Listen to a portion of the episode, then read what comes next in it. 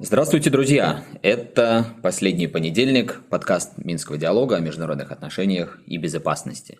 Мировая политика чрезвычайно, события устаревают еще до того, как они попадают на новостную ленту, поэтому мы пытаемся делиться с вами нашими аналитическими раздумьями в режиме реального времени и совсем не отредактировано.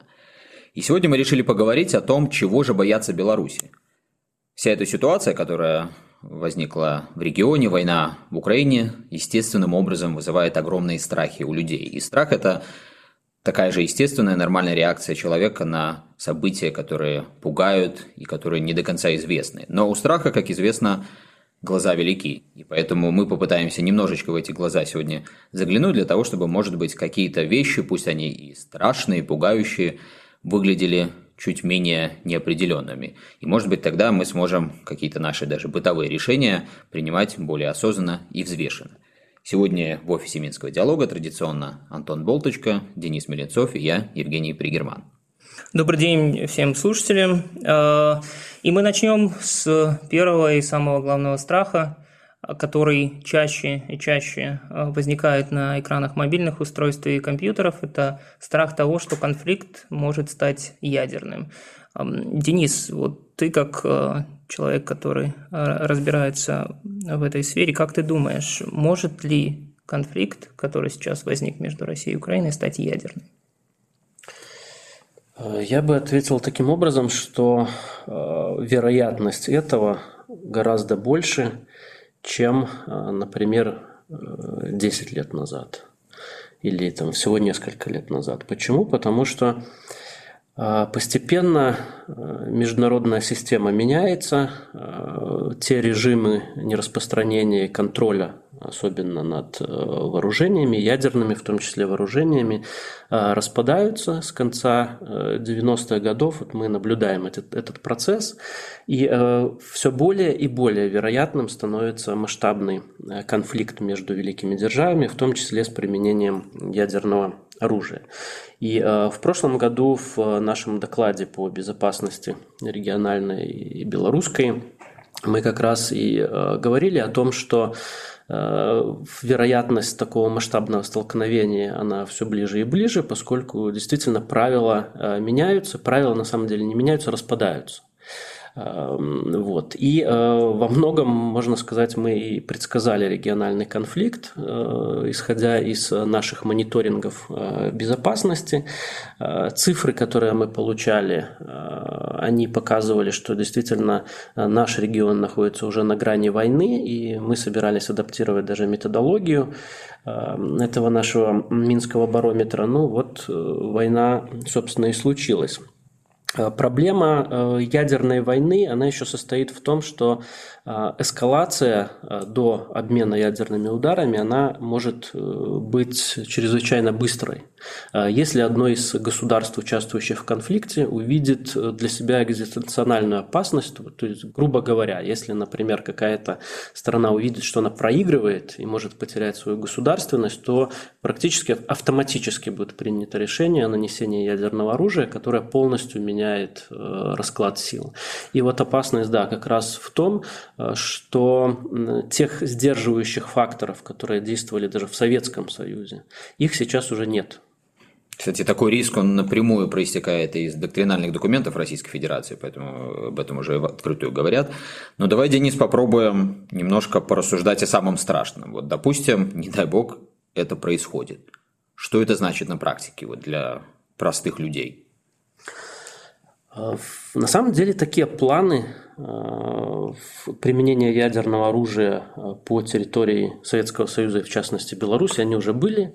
Вот в 2015 году были рассекречены американские планы от 1956 года по ударам по Советскому Союзу, и там как раз первые два города, которые значились в этом списке целей под номером один и номер два. Это был Быхов и Орша. Э, в двадцатку входили также Минск, э, Баранович, Гомель, Бобруйск, там, где стояли стратегические бомбардировщики. советские. То есть, да, и можно здесь вспомнить недавнюю симуляцию Пентагона, которая также предполагала ядерный удар по территории Российской Федерации территории Беларуси. То есть это не какие-то отдаленные планы, эфемерные. Это, в общем-то, те вещи, которые продумываются и отрабатываются.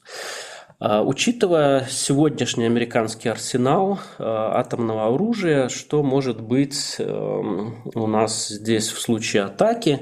Скорее всего, удару либо ракеты, либо бомбардировки подвергнется Минск в случае конфликта такого. И вот для примера можно сказать, что скорее всего, если мы возьмем ту боеголовку, которая наиболее вероятно по Минску попадет, это Б-83, которая составляет в эквиваленте 1,2 а, мегатонны, а, то а, Здесь такие параметры, вот есть симуляционные программы, которые показывают, какие последствия будет иметь такой ядерный взрыв. А, жертвами такого удара сразу становятся 567 тысяч человек и э, немного больше 685 тысяч э, получают э, критические ранения, которые впоследствии может, могут закончиться и, скорее всего, закончиться смертью. Диаметр огненного шара будет э, 2 километра, то есть центр Минска он, в том числе и наш офис, где мы сейчас записываем эту передачу, он будет просто испарен и на его месте будет такая стекловидная масса, которая похожа на камень базальт. А, радиус разрушений практически полных будет 7,5 километров, то есть в пределах МКАДа Минск э, прекратит свое существование. И еще в радиусе 13 километров люди получат такие ожоги, которые э, тоже будут, скорее всего, несовместимы с жизнью. Это только одна ядерная боеголовка, если она упадет на Минск. Таких боеголовок потенциально они могут попасть не только по Минску, но также по территориям базирования Э, по военным базам, по э, тем э, аэродромам, где бази... и может базироваться, будет базироваться стратегическая авиация. То есть мы видим, что последствия будут достаточно катастрофические. Хотя нельзя также говорить, что это будет полностью какой-то ядерный Армагеддон, и все здесь погибнут. Ну и понятно, что будут и ответные удары. То есть мы не к тому обсуждаем эту тему, чтобы подчеркнуть, что такого рода катастрофические последствия будут только для Беларуси. Понятно, они будут иметь ну, не то что региональные, а далеко выходящие за регион последствия. Денис, уточни, может быть, э, немножечко разницу между стратегическими и тактическими ядерными ударами и вооружениями. Мы сейчас постоянно слышим в СМИ э, экспертов и просто комментаторов, которые рассуждают о том, что Россия с высокой вероятностью применит тактическое оружие. Вот что это меняет в той картине, которую ты только что описал? На самом деле разница между тактическим и стратегическим э, оружием, она достаточно условна. Э, просто можно сказать, что тактический боезаряд, он э, меньше по своей разрушительной способности, чем стратегический. Стратегические ядерные заряды, они начинаются где-то примерно от 50-100 килотонн. Э, если вот мы сейчас э, вспомним про э, применение единственное ядерного оружия, да, Хиросима и Нагасаки, 45 год, то бомба, которая была сброшена на Хиросиму, это 15 килотонн. Сейчас вот где-то килотонные бомбы от килотонны, там, 10-15 – это тактический ядерный заряд. А разница составляет еще в том, что тактические ядерные заряды, они могут э, быть в виде, например, снарядов для обычной артиллерии. А, были так, также разработки эм, ядерных пуль, например. То есть это не э, бомбы, это не ракеты, которые запускаются там меж, межконтинентальные, как обычно показывают ядерный удар. Это может быть просто обычная пушка, заряженная вот таким ядерным снарядом.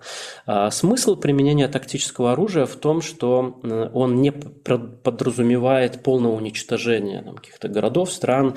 А он призван э, изменить критически расклад сил Э, на каком-то фронте, да, например, прорвать быстро оборону или уничтожить живую силу противника, или там уничтожить какой-то котел, э, образовавшийся в результате окружения. А, вот, поэтому какой-то психологический барьер использования тактического ядерного оружия, он, конечно, ниже, поэтому вот про него э, сейчас много и говорят. И что самое такое интересное и пугающее в то же время, что многие, в том числе вот и западные эксперты, аналитики военные, они говорят о том, что и как бы подводят общественное мнение к тому, что слишком переоценен вред от ядерного оружия, особенно тактического, и использование его может быть оправдано. Э, я уверен, что у слушателей возникнет следующий вопрос к тебе. Часто в Беларуси говорят, что у нас очень хорошая система ПВО. А как ты считаешь, справится ли она с э, возможной атакой, которую ты описал только что? А тут на самом деле очень много условий. То есть какова это будет атака? Если это будет массированный обмен ядерными ударами, там, Россией, Соединенными Штатами, там, то, и плюс пуски того ядерного оружия, которое имеется на европейской территории, а, то здесь очень сложно прогнозировать, потому что слишком много будет целей, и слишком много нужно будет противоракет э, запускать для того, чтобы их сбить, и все равно кто-то прорвется через эту систему.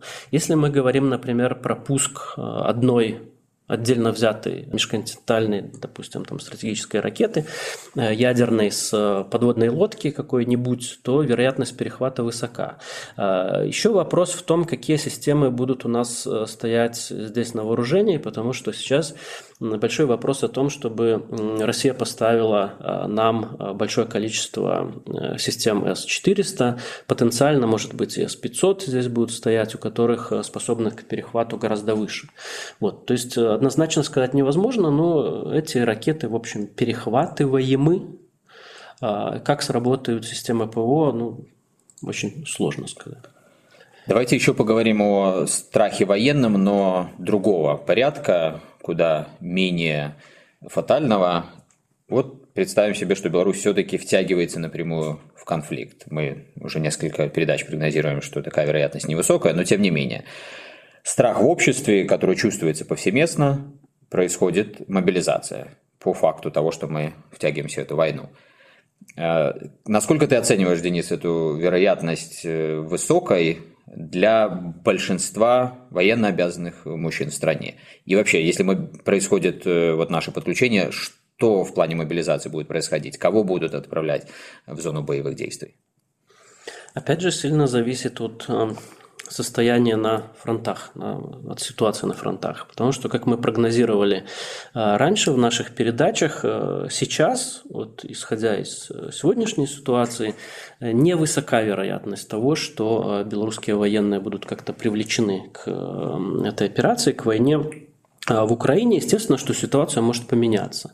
Может все кардинальным образом измениться, и, например, украинская армия начнет побеждать, и тогда действительно э, нужен будет массив, э, большие массы живой силы для того, чтобы э, ситуацию эту на фронтах изменить, и тогда вполне вероятно даже какая-то тотальная мобилизация будет произведена и в России, и в Беларуси. Но если более реалистично рассуждать, вот исходя из того, как война ведется сейчас, если все-таки Беларусь по политическим каким-то соображениям будет в эту войну вовлечена, то, а, скорее всего, воевать будут исключительно элитные части. Это силы спецоперации, это белорусские а, ВВС и силы ПВО, а, будут воевать профессионалы, контрактники, то есть э, обычные обыватели эту войну практически, участие в ней Беларуси практически не заметят исключительно только по каким-то сюжетам э, в телевидении. Вот. То есть нужно, опять же, очень серьезным образом разделять. Да? И либо это э, операция, как она сейчас проходит сейчас, и Беларусь подключается к ней э, какими-то отдельными частями, либо действительно кардинально меняется сам ход войны, и тогда действительно возможно тотальная мобилизация, но опять же вероятность этого сейчас, вот исходя из того, что мы наблюдаем, крайне низка. Я еще раз подчеркну для наших слушателей, что мы просто рассуждаем о каких-то гипотетических сценариях, чтобы понимать, каким образом те или иные события могут выглядеть и чтобы за счет этого как-то снижать наши страхи. Мы ни в коем случае, конечно, не прогнозируем всего того, о чем говорим. Теперь страхи экономического порядка. Их, пожалуй, даже больше, потому что они, в общем, совсем быстро касаются любого человека. И поэтому, Антон, скажи нам, пожалуйста, вот это распространенное такое чувство, что экономика Беларуси в результате всего происходящего и санкций просто тотально ляснется и сожмется до уровня где-то начала 90-х. Насколько это страх оправдан? Давайте начнем сразу же с того, что э, за последние годы экономика стала э, заложником политики, сначала внутренней, а сейчас э, и вовсе стала заложником геополитики. И в связи с этим та модель, которая сейчас строится или сохраняется, она не про развитие и большой быстрый рост, а скорее на сохранение и на удержание того, что а, есть сейчас. И поэтому говорить о том, что мы увидим а, большие темпы роста в ближайшее время, это точно не то, что будет. Но одновременно с этим я не фаталист и не буду говорить о каком-то быстром, резком падении белорусской экономики до уровня 90-х годов. Скорее стоит отметить, что мы с введением санкций, с началом войны, которую мы наблюдаем в Украине, теряем потенциал экономического роста, который был у нас ранее, пусть он был и не такой большой, как хотелось бы, но тем не менее мы сейчас точно растеряли этот потенциал.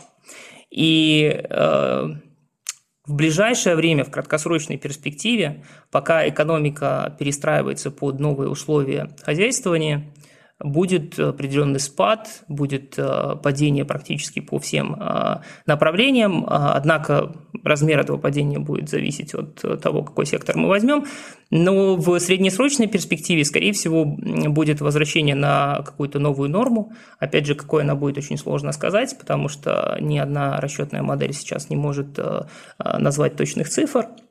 Но, тем не менее, этот отскок однозначно будет. И мы будем сохраняться на этом уровне на очень продолжительном времени. То есть, другими словами, 10% экономического роста, что является относительной нормой для развивающейся экономики, это э, для нас уже э, однозначно за пределами возможного. Притом давно уже.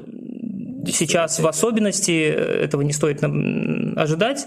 Что касается каких-то ближайших перспектив, то минус 5-10% ВВП в ближайшие годы мы точно получим. Что будет дальше, абсолютно будет зависеть от развития той ситуации, которая сейчас непредсказуема. Ну давай от общих рассуждений перейдем к каким-то конкретным показателям и попробуем посмотреть, что может быть здесь. В первую очередь экспорт. С экспортом очень интересная ситуация происходит. Э, если в 2021 году э, экспорт показал достаточно хороший результат, в основном это связывали с конъюнктурой, а, которая серьезно изменилась, несмотря на санкции, а, введенные Европейским Союзом после выборов, а, президентских выборов 2020 года, мы прирастали на 10-13% по отдельным категориям, а по отдельным и вовсе били рекорды. Но это было, как я уже сказал, связано с изменением конъюнктуры в основном ценовой конъюнктуры. А сейчас же мы видим, что, во-первых, санкции расширились, во-вторых, э, возникла ситуация с э, э, с войной между Россией и Украиной, и поэтому экспорт пострадает намного больше в этом году. Пока мы не видим предварительных цифр, потому что не прошло достаточно времени, но точно можно будет говорить о том, что на время изменения структуры экспорта, то есть его переориентации, будет наблюдаться падение. И вот здесь есть несколько быстрых пунктов, которые, по крайней мере, на сегодняшний день а, просматриваются. Первое, э, есть мнение, что Беларусь может переориентировать свои экспортные потоки на Россию. А, по моему мнению, возможно такая переориентация только частично. Структура экспорта в Россию и европейские страны, она отличается. И быстро перестроиться на а, новый рынок э, просто будет невозможно. Да и России не нужны те товары, которые мы экспортировали в Европейский Союз. Но при этом, стоит подчеркнуть, Россия может с помощью различных, опять же, а, закупок, программ, э, возможно, директивным способом поддержать э, поставки белорусских товаров на территорию России. Как это будет происходить и будет ли это происходить, пока сложно сказать, но, опять же, подчеркнем, что такая возможность есть. Второе, э, в экспорте возможно возникновение различных схем, э, которые будут обходить Неизбежно санкции. даже, я бы сказал. И эти схемы будут приносить э, своеобразные бонусы, будут компенсировать частично те потери, которые у нас возникают на фоне санкций, и они будут работать, скорее всего, в каком-то краткосрочном периоде, в зависимости, опять же, от изменяющей ситуации. Э, третьи страны. Такое мнение есть, что Беларусь может э, изменить направление движения товаров в третьи страны. Э, по моему мнению, потенциал этих рынков высокий, но способность работать на них низкая. Во-первых, потому что за многие годы мы пытались переориентироваться, но как-то не получалось. Сложно работать с новым рынком, другой язык, другие традиции. И я не уверен, что в текущем периоде мы сможем тоже это сделать, особенно учитывая ограниченность времени и то, насколько сейчас быстро меняется ситуация. Ну и последнее, но самое важное, что будет с экспортом в Украину. Пока сложно сказать, Э, во-первых, потому что неизвестно, насколько Украина будет э, готова экспортировать продукты, продукцию из Республики Беларусь. Импортировать. Э, импортировать. Ну, то есть экспортировать, Беларусь будет экспортировать, и а Украина импортировать. Э, по разным оценкам сейчас работает только половина э, украинской экономики, и пока, опять же, э, непонятно, что будет в ближайшей перспективе, и будут ли приняты какие-то решения, которые просто будут отсекать белорусский экспорт. А туда, напомню, уходит 10% плюс-минус, и это значительные цифры для белорусского экспорта. Что будет Опять же, как я уже сказал, э, на сегодняшний день прогнозы, конечно же. Экспорт ГСМ же остановлен, да? Правильно космолодочных? Э, я не помню точно, какие позиции были остановлены, но отдельные позиции были точно приостановлены. И опять же, здесь возникает вопрос, насколько, даже если этот запрет введен, этот запрет продлится. Но кроме э, горюче-смазочных материалов, у нас есть и другие позиции, которые туда поступали в очень значительных объемах. И вот по ним тоже вопрос, особенно учитывая э, ближайшую посевную, которая э, тоже часто затребовала много материалов, ресурсов из Беларуси, которая импортировалась э, в Украину. То есть тут и политический вопрос, вопрос, и вопрос просто того, что э, экономика Украины разрушается. Еще один критически важный для многих людей показатель – инфляция. Вот что с ней? Долго комментировать не будем. Это однозначный рост. Э, он наметился еще до возникновения конфликта, и он продолжится в ближайшей перспективе. В каких цифрах, опять же, подчеркну, что э, сегодняшние цифры, которые вы видите в комментариях либо в каких-либо отчетах, во многих идеологически ни одна расчетная модель сегодня не может вам дать Э, точную цифру по инфляции, либо по каким-то другим макроэкономическим показателям. Безработица. Э, будет рост. Э, рынок труда на сегодняшний день – это одна из самых проблемных точек для белорусской экономики, как мне кажется. Власти будут стараться сделать рынок труда наиболее гибким, чтобы поправить положение, финансовое положение предприятий, но при этом будет возникать определенные точки напряжения на рынке труда. Вопрос, куда освободившиеся трудовые ресурсы будут абсорбироваться, куда они будут уходить. Раньше этим занимался IT-сектор частично, раньше этим занималась Россия э, за счет трудовых мигрантов из Беларуси, частично люди уезжали в Европу. А сейчас вопрос в том, что э, многие люди к сожалению, уже не могут пойти в IT-сектор. Как мы знаем, он а, прекратил а, набор новых кадров, по крайней мере, на территории Беларуси, частично только с релокацией. Но, тем не менее, этот источник абсорбации закрыт. Европа также, Россия, скорее всего, будет искать возможные пути трудоустройства собственных граждан. Поэтому здесь э, однозначно у нас могут быть э, сложности, и властям нужно точно уделять особое внимание рынку труда сейчас. А давай тогда еще два слова об IT-секторе скажем. Э, есть такое тоже впечатление, что все айтишники релацируются, все бизнесы то ли закрываются, то ли на грани того, чтобы быть закрытыми, я имею в виду в IT-секторе в том числе и потому, что многие заказчики из-за рубежа отказываются работать с белорусскими компаниями. Вот если предположить, что произойдет здесь наихудшее, что это будет означать для белорусской экономики? Вот не станет этого самого IT-сектора в Беларуси. Эти страны и IT-страны? IT-сектор однозначно был э, своеобразным чудом для белорусской экономики. Во-первых, он э, показывал просто беспрецедентные э, темпы экономического роста в рамках нашей страны и практически удвоился за несколько лет. На сегодняшний день он составляет около 7%, составлял 7% ВВП. Эта цифра по сравнению с той же промышленностью э, относительно высокая, но по сравнению с другими секторами это значительный э, вклад в валовый продукт. И поэтому его сокращение приведет э, к падению, в том числе за счет мультипликационного эффекта других секторов экономики, того же строительства, того же сектора услуг, например, бары, рестораны, кафе. Поэтому оценить полноценно, каков будет эффект, если хотя бы половина IT-сектора отсюда уйдет – сложно, но э, тренд можно задать. Это будет серьезный удар по отдельным секторам экономики в, э, вне IT-сектора. А при этом по трудоустройству это было около 6% всех граждан, которые являются рабочей силой. Опять же, если хотя бы половина уедет, нужно понимать, что это не большой удар по экономике, но вот качество трудовых ресурсов в IT-секторе всегда отличалось от других секторов, поэтому мы фактически будем терять, конечно же, мозги. И Последнее здесь, что стоит сказать из негативного, это то, что IT-сектор всегда за последние годы приносил хорошую валютную выручку в страну. И, э, насколько я помню из последних цифр, это были э, сотни миллионов долларов, которые, опять же, с уходом сектора будут э, выпадать из внешней торговли, а это в текущих условиях очень серьезный удар. Таким образом, если подводить черту, IT-сектор не уход IT-сектора из Беларуси – это точно не коллапс всей экономики, а, но одновременно с этим это значительный удар по а, тому, той части экономики, которая как раз-таки была а, создана вокруг этого сектора за последние 10 лет. Меры однозначно нужно применять, иначе это повлечет за собой, опять же, ухудшение ситуации и возникновение определенных дестабилизирующих факторов других. Ну вот такая совсем, конечно, нерадужная картина у нас получается, но лучше ее представлять заранее, чем э, на страхах еще больше мультиплицировать. Буквально одно предложение, последнее как раз-таки про страхи. Нужно понять, что мы найдем э, какую-то новую модель, новое равновесие. Э, в экономике так всегда происходит, учитывая, что адаптационных механизмов Беларуси сейчас больше, чем было в 90-х. Но опять же, эта модель будет намного менее эффективной, чем если бы она была в условиях мира.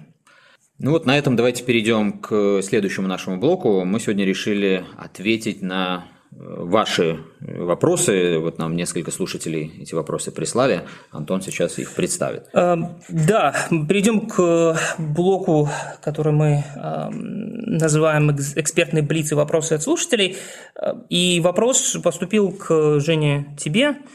Причем вопрос э, от слушателя, который явно следит за твоим экспертным мнением продолжительное время. И он звучит следующим образом. Уже третий год Пригерман говорит о сужении поля для маневра для Беларуси. Отсюда у меня вопрос, осталось ли оно вообще, соответственно, от слушателя вопрос, и как его измерить, и как близко мы к закрытию этого поля. Во-первых, спасибо за вопрос. Во-вторых, вот мы, не только я, но и Денис в том числе, говорим о сужении этого поля. Третий год, и третий год оно происходит. В-третьих, мы говорим о как бы двух процессах, из-за которых это поле сужается. С одного, с, один этот процесс связан с некими объективными факторами. Это вот какие законы физики, да, можно, э, например, не признавать закон всемирного притяжения, но он есть. И поэтому любой рациональный э, человек, основываясь на существующем законе, выстраивает свое поведение, но при этом закон отменить не может. И вот точно так, когда нарастает вот это противостояние между э, большими игроками, между центрами геополитического притяжения, в какой-то момент наступает точка, когда игрокам поменьше, и особенно таким, как мы, находящимся между, не только мы, другим странам региона, приходится туго. И вместо возможностей, которые до поры до времени существуют, чтобы играть вот на каких-то противоречиях, возможности уходят, возникают одни только даже не риски, а уже непосредственные угрозы. Это то, что мы сегодня наблюдаем. И поэтому с этим ничего не поделаешь. Поле для маневра здесь сужается объективно. Но есть вторая сторона этой медали, которая связана с тем, насколько мы разумно себя ведем по отношению к законам природы в международных отношениях. Мы либо дополнительно сужаем свое поле, либо наоборот делаем все для того, чтобы его расширить. И вот проблема, о которой мы э, несколько лет особенно активно говорим с Денисом, это то, что мы сами собственными руками в своем обществе сделали многое для того, чтобы убить это поле для маневра самим себе, особенно все, что было связано с событиями 2020 года. Я, кстати, надеюсь, что сегодня уже многим не специалистам даже понятно, о чем мы говорим, потому что я помню, тогда часто была такая реакция, что люди не очень э, воспринимали тезисы, считали, что это вот какая-то там или выдумка, или э, еще дальше там какой-то пропагандистский да, э, ход для того, чтобы предотвратить какие-то события. Но, к сожалению, это Э, еще раз подчеркну, это просто законы природы. И сегодня уже очевидно, что именно так они и работают. Теперь последнее относительно того, насколько это поле для маневра сохранилось. Ну, это такой вопрос э, достаточно сложно. Я даже думал написать небольшую статью с месяц назад, но сейчас вот события так повернули, что пока она не написана. Но смысл в том, что поле для маневра фактически существует до той поры, пока существует э, возможность принимать решения здесь и сейчас в Минске. И здесь нужно провести разницу между тем, когда у тебя поля совсем нет, и тем, когда оно сужено, но ты, да, принимаешь решение, которое ты не хотел бы принимать, но ты все равно исходишь из какой-то рациональности. Вот эта рациональность сохраняется практически до последнего. Есть какие-то исследования, конечно, которые пытаются измерить суверенитет и, соответственно, вот, возможность принимать э, независимые решения, но они, э, наверное, имеют смысл, когда мы имеем дело там, с большим количеством стран и проводим такую компаративистику на основе большого материала, и тогда мы можем с помощью вот этих э, теоретических подходов группировать страны, что-то с ними делать. Когда мы смотрим на конкретную страну, такую как Беларусь, но ну, эти теоретические инструменты не очень применимы. Поэтому, подводя итог всему, что я сказал, поле для маневра у нас как никогда узкое, наверное, в истории его настолько узким не было. Если мы дальше будем лбом упираться в объективные законы природы, подрывая себя еще, а есть еще куда подрывать, то оно, конечно, исчезнет полностью, и тогда вот станет вопрос о суверенитете. Но здесь и сейчас я полагаю, что у нас еще есть вероятность включить мозг и в собственных интересах для того, чтобы и сохранить и государство, и сохранить вообще свою безопасность, максимально многое сделать. Будем надеяться, наш слушатель получил ответ. Э, я призываю наших других слушателей задавать вопросы, вы можете их присылать э, нам на почту, либо в любые другие мессенджеры. Но сейчас э, давайте в концовке нашего выпуска подведем итог нашего предыдущего прогноза, который делался неделю назад. А, в прошлую неделю, Денис, мы делали прогноз по поводу переговоров и какие будут результаты. Как ты оценишь результат этого прогноза? Сбылся, не сбылся или все-таки что-то нейтральное?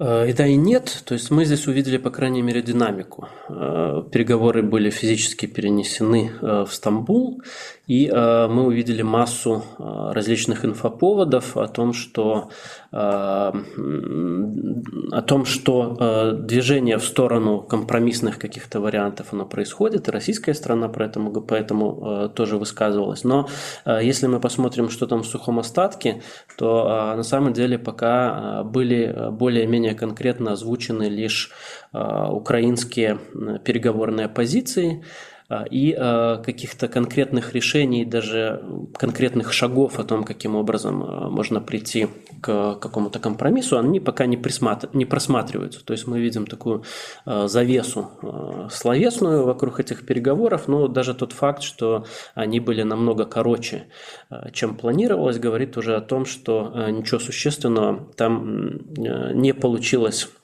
достичь. Вот Женя как раз написал об этом э, комментарий, он доступен у нас на сайте, где э, подробно разбирается э, и позиции сторон, и реалистичность выхода на какие-то конкретные соглашения, поэтому всех призываю читать, может какие-то будут вопросы к следующему нашему выпуску, мы на них тогда... Согласитесь, согласитесь ли вы, что если я заключу, что прогноз былся на 50?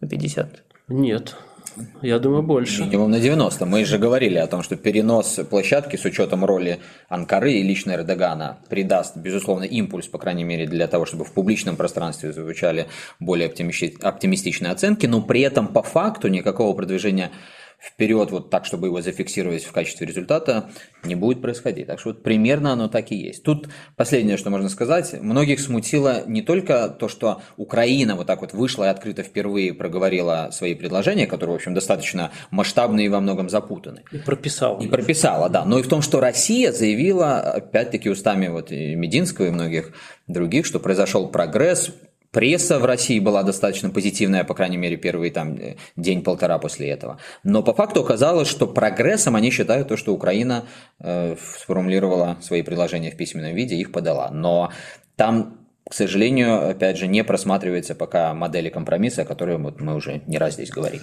Ну и тут еще, наверное, такой нюанс э, стоит сказать. Все-таки динамика на фронтах, она происходит. И мы вот за последнюю неделю увидели отвод э, войск с севера э, Украины, перебазирование, стягивание резервов на востоке. То есть, скорее всего, грядет какое-то большое сражение за Донбасс. И здесь, наверное, пиаря и как-то продвигая вот этот тезис о конструктивности переговоров, а Россия в том числе а, использовала а, это как такое пиар-сопровождение, информационное сопровождение для перебазирования войск, потому что это, вспомним, как они это подавали, как добрая воля России, отвод войск от э, Чернигова и Киева как добрая воля в ответ на конструктивность украинской стороны. То есть это вот был такой благовидный повод для того, чтобы э, не просто оставить эти территории, естественно, это было бы воспринято как э, слабость, а именно вот как жест доброй воли для того, чтобы перегруппировать свои э, силы на Восточном фронте. Ну, еще раз подчеркнем, что доступен комментарий у нас на сайте, там немножко получилось много букв, но и есть попытка максимально э, широко взглянуть на эту проблему. Мы же переходим к нашему еще одному традиционному блоку, прогнозу. Я думаю, мы здесь ограничимся прогнозом от Антона. Сегодня говорили об экономике, вот давай попробуем выстрелить не совсем в небо, а куда-то ближе к цели. Что будет с курсом белорусского рубля через неделю? Как э, мне кажется, динамика белорусского рубля за последнее время очень хорошо повторяет динамику российского рубля, и поэтому вопрос здесь скорее э, кроется в том, что будет с динамикой российского рубля. А, и, как мы видим, за последнюю неделю а, особенно было интересно наблюдать за российским рублем, потому что на фоне заявлений а, Путина о необходимости все-таки довести дело до конца и заставить европейских партнеров из недружеских, как говорится, стран платить в российских рублях, на этих заявлениях курс укрепился до уровня, который он был до начала конфликта. Многие экономисты считают, что это неадекватная реакция российского рубля, потому что странно, что он не впитал все шоки и не сохранился на более повышенном уровне. И я где-то склонен э, тоже с этим согласиться, что Центральный банк России проводит такую политику, которая искусственно где-то поддерживает э, стоимость российской валюты. Но одновременно с этим понятно, что курс, как мы и говорили в начале, как и другие макроэкономические показатели, стал уже не про экономику, а про политику. И на ближайшее ближайшую неделю я тоже ожидаю, что эта а, политическая борьба в экономической плоскости продолжится, и российский а, рубль будет примерно на том же уровне, на котором он сейчас находится. Опять же, подчеркну, что какая часть из этого является нерыночным, сложно оценить, но то, что российские власти пока не заинтересованы в том, чтобы он отражал реальную действительность, э, в этом а, есть стопроцентная правда.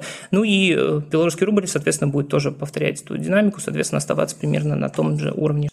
Ну что ж, проверим этот прогноз через неделю. Пока же спасибо большое, дорогие друзья, за ваше внимание. Продолжайте следить и за подкастом «Последний понедельник», за нашими публикациями. Нас можно слушать на различных платформах, не буду их сейчас перечислять. Ну и, конечно же, пишите письма, мы очень рады любым комментариям и любым вопросам, и к самым интересным обязательно будем в наших последующих выпусках внимательно присматриваться. До следующей недели, до следующего последнего понедельника.